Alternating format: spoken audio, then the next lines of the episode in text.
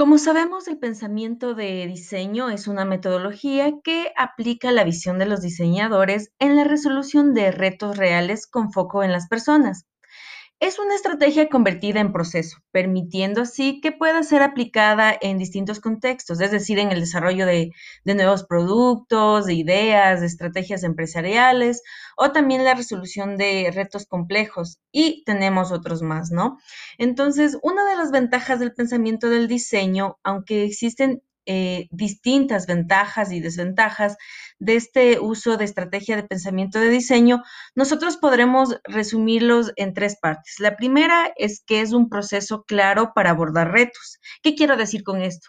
Em, cuando yo abordo retos, yo planteo una guía de técnicas y herramientas que deberían ser usadas para resolver un reto, un reto que yo me lo propongo para mi empresa o un reto personal, ¿sí? Entonces, em, otro diseño del uso de esta, estrategia del pensamiento podríamos también decir que nos enfocamos en las personas. Eh, es una metodología eh, especial en donde vemos un potencial que resuelve problemas reales de la persona. Eh, qué gustos tiene esa persona, qué actividad le gusta, cuál es su problema y cuál es su desventaja.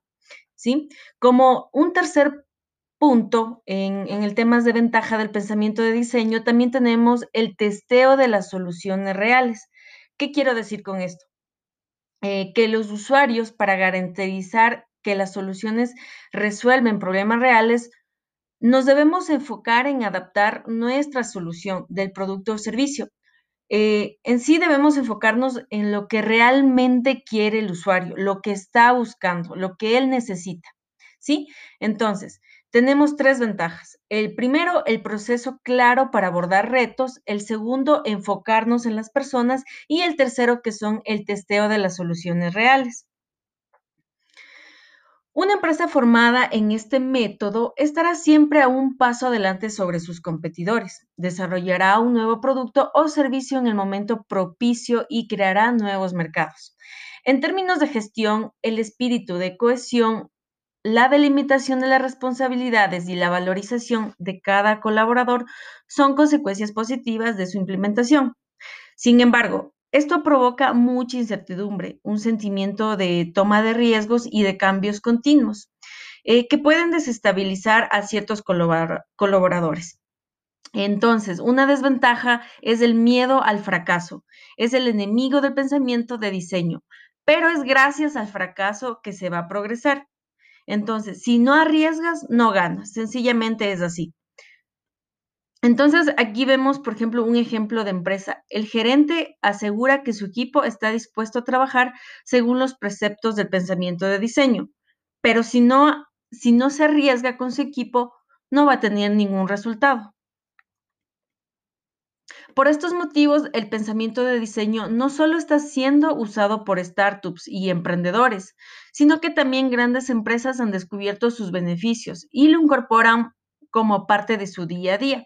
Entonces, actualmente empresas como Gas Natural, Fenosa o Banco Santander eh, están implementando esta metodología para generar soluciones que aporten de valor a sus clientes. También tenemos algunas empresas de Ecuador que lo están aplicando. Te hablo, por ejemplo, del grupo Norlop, eh, es una agencia de publicidad que cada día ellos emplean estrategias de pensamiento de diseños para sus marcas. Esto eh, con un enfoque eh, marquetero, ¿no? Entre otras palabras, es un paso a, paso de cómo deben ser abordados los retos para encontrar soluciones innovadoras, basándose en una necesidad real y testeando la solución con el mercado. Aunque existen distintas escuelas y puedes encontrar esta metodología con distintas fases, todo concuerda con que tienes tres etapas principales. La primera es que identificamos una necesidad observando a los usuarios la otra es definir ideas, una solución a esa necesidad y testar y desplegar la misma. El pensamiento del diseño es cada vez más una metodología que debe ser conocida e implementada tanto por personas que inician su carrera profesional como por perfiles de, media o alta responsabilidad en todas las organizaciones. Por esto todo, em, estudiar un curso de Design Thinking es una solución óptima para avanzar en carreras profesionales y aumentar las ventajas em, mm, diseñando nuevas estrategias, eh, desarrollando innovación, teniendo un pensamiento de diseño ideal para cada una de sus audiencias o de sus empresas. Por ejemplo, tengo un, un caso de Design Thinking Em, de un cliente llamado Toto. Toto es una empresa colombiana de mochilas escolares, ¿ok? Gracias al contacto, al contacto con sus clientes, descubrió que los padres estaban preocupados por los problemas de espalda del uso de las mochilas que podían ocasionar en sus hijos. Entonces, la empresa decidió poner sus creativos a trabajar mediante metodología de pensamiento de diseño, que fue la mejor opción. Y así es como ellos diseñaron una mochila ergonómica que no dañaba la columna de sus estudiantes, pensando siempre en el bienestar de los niños.